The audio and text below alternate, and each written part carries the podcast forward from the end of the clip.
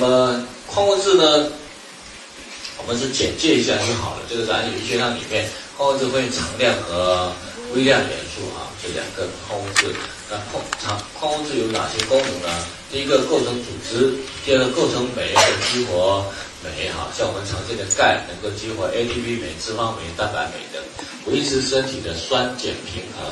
像磷氯离子是酸性离子，钠钾镁等碱性离子配合，维持机体的酸碱平衡。所以我们说机体呢是啊偏弱酸、偏弱碱、偏中性啊，只要是酸碱平衡就可以了。啊，但是对于呢什么碱性体质呢，就没有炒，就是很多是炒作的太厉害了啊，不不一定呢说一定要维持碱性体质，因为人的那种酸碱值是非常容易变化的啊，由什么来调节呢？矿物质，如果我们体内磷氯的离子多一点的话，那么身体就容易偏酸性啊。那如果呢钠钾镁的离子呢多一点的话，身体就容易偏碱啊，所以是矿物质来调整的。啊，那体外所吃的东西影响到体内，跟它体外的酸碱是不一样的啊。所以有些人用净水器来检测说，哇，我这个水呢是弱酸性的，我这个水是弱碱性的比较好。这个呢，呃，可以做，但是不太科学啊。你会发现我们净水器的水新的检查出来都是弱碱性的，因为这阶段里面矿物质离子浓度多了，比如说又变成。弱酸性的啊，那体外的弱碱弱酸性并不影响体内的弱碱弱酸性。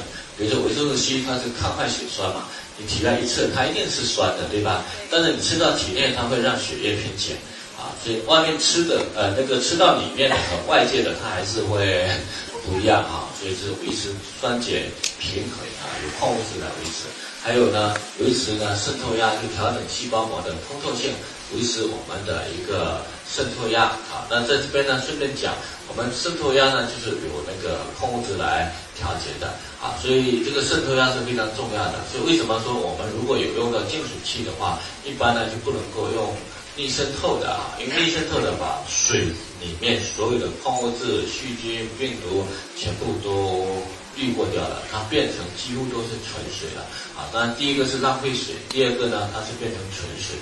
那么这种净水器呢，一都是用在以前都是用在哪里呢？工业用水，比如说我要生产护肤品，我要生产保健品、生产药，我必须把所有里面的杂质给它去除掉，再来生产，这是工业用水。后来因为我们对那个水质有要求之后呢，那么一些商家呢就把它用在哪里呢？那个家庭用水了啊，用在家庭用水。但这个家庭用水呢，可以用吗？可以用在什么地方呢？你可以用来煮饭，用来煮汤，用来泡茶都可以。唯一不能用的就是直接喝不能直接喝逆渗透的水，因为它是纯水，这个理解吗？啊，因为它是纯水，那纯水一喝下去，一定会影响我们的渗透压平衡的啊。比如说，如果我们一杯纯水放在这边。你把一个细胞丢进去会有什么现象？水会大量涌入细胞，这个细胞就破裂了啊！所以呢，逆渗透的水不能够直接饮用啊。煮饭没有问题，泡茶没有问题啊。那你如何判断你的净水器是逆渗透的水呢？安装的时候它一定有废水跑掉的，这种都是逆渗透的水啊。呃，有废水出来的这种水都是。逆渗透的水放在厨房不是说不能用，可以用，煮饭可以吗？可以的，煮汤可以吗？因为那里面本身就米呀、汤啊，里面本来就有矿物质，所以就没有任何问题。但是尽量呢不直接你一直接饮用，你喝下去之后呢，啊，并不是说身体细胞会大量破裂，但是一定会影响我们身体内部的矿物质平衡，维持它的渗透压平衡。啊，所以就是我们顺便谈一下啊，所以我们大部分的净水器用的现在呢，能用的都是什么呢？高密度活性炭啊，高密度活性炭。好，那么水机我们以后再谈，因为今天时间关系，我们以后再谈水机啊，其实也是跟这个渗透压有关系。好，维持神经肌肉的渗透性啊。那微量元素呢，参与激素的代谢过程，构成酶和维生素的组成成分，参与体内的物质运输，协助常量元素发挥作用啊。这是我们简介一下。那我们看钙啊，就是在控那个呃呃，安利维血汤里面都有啊。钙的作用形成强健的骨骼牙齿，有效减低年龄增长造成的骨质流失。我们说我们要活到几岁？一百岁。好，所以呢，我们不能够到一百岁不能走路嘛，对吗？那骨骼是非常重要的。那首先骨密度很重要，因为决定钙的有两个，一个是钙离子，一个是胶原蛋白嘛，对吗？那钙离子会让我们骨骼越硬，胶原蛋白会让我们骨骼有弹性啊，这是两个啊，所以。骨密度的增加呢，是从一直到了三十五岁，你一直补钙，它会一直补进去啊。到三十五周岁呢，骨密度就要到了峰值了啊。所以我们说到三十五周岁前，尽量多吃一点钙，让我们骨骼更硬一点。未来三十五周岁后流失的时候呢，我们就不会呢啊，到了一百岁之后，不会钙离子流出太多，造成严重的骨质疏松的啊。所以这边有没有三十五周岁小于三十五周岁的？其实，我们看看。小的哟，这么多啊！给自己一个掌声好不好？来，开心，开心。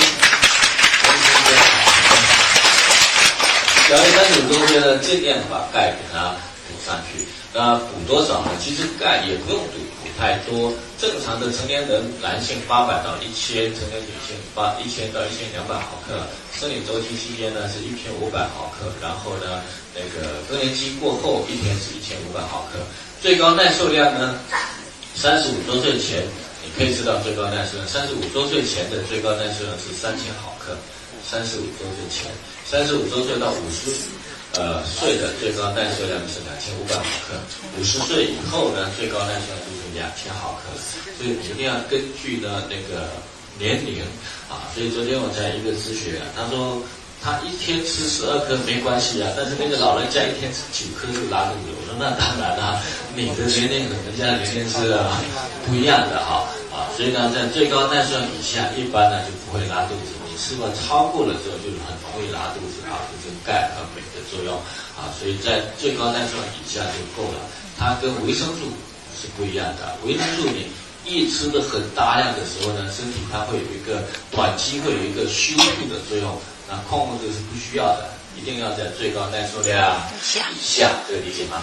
再超过，它身体几乎也就不吸收的，因为矿物质的吸收和那个维生素的吸收是不一样的，它们两个的吸收原理是不一样的。所以呢，未来呢，矿物质你要注意，就是像钙镁片啊，这个不需要太多，一定要在最高。耐受量以下就可以了，再上去的话几乎都不吸收的。但是维生素像小麦胚芽油啊，就是我们最高能量四百毫克，那你今天吃到八百毫克可以吗？可以的，而且短期这个量上去之后，那可能对身体会产生很神奇的。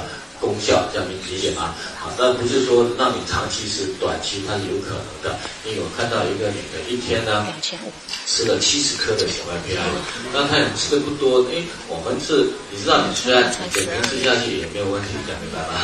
啊，然后她吃多久呢？也不是不多，也吃四十五天啊。然后她呢是四十五岁就绝经了，她五十二岁就这样吃四十五天，然后经期又来了，啊，所以。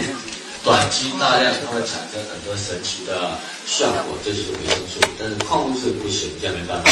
矿物质一定要在最高耐受量以下。维生素，比如说你要自己呢看看它的效果，短期。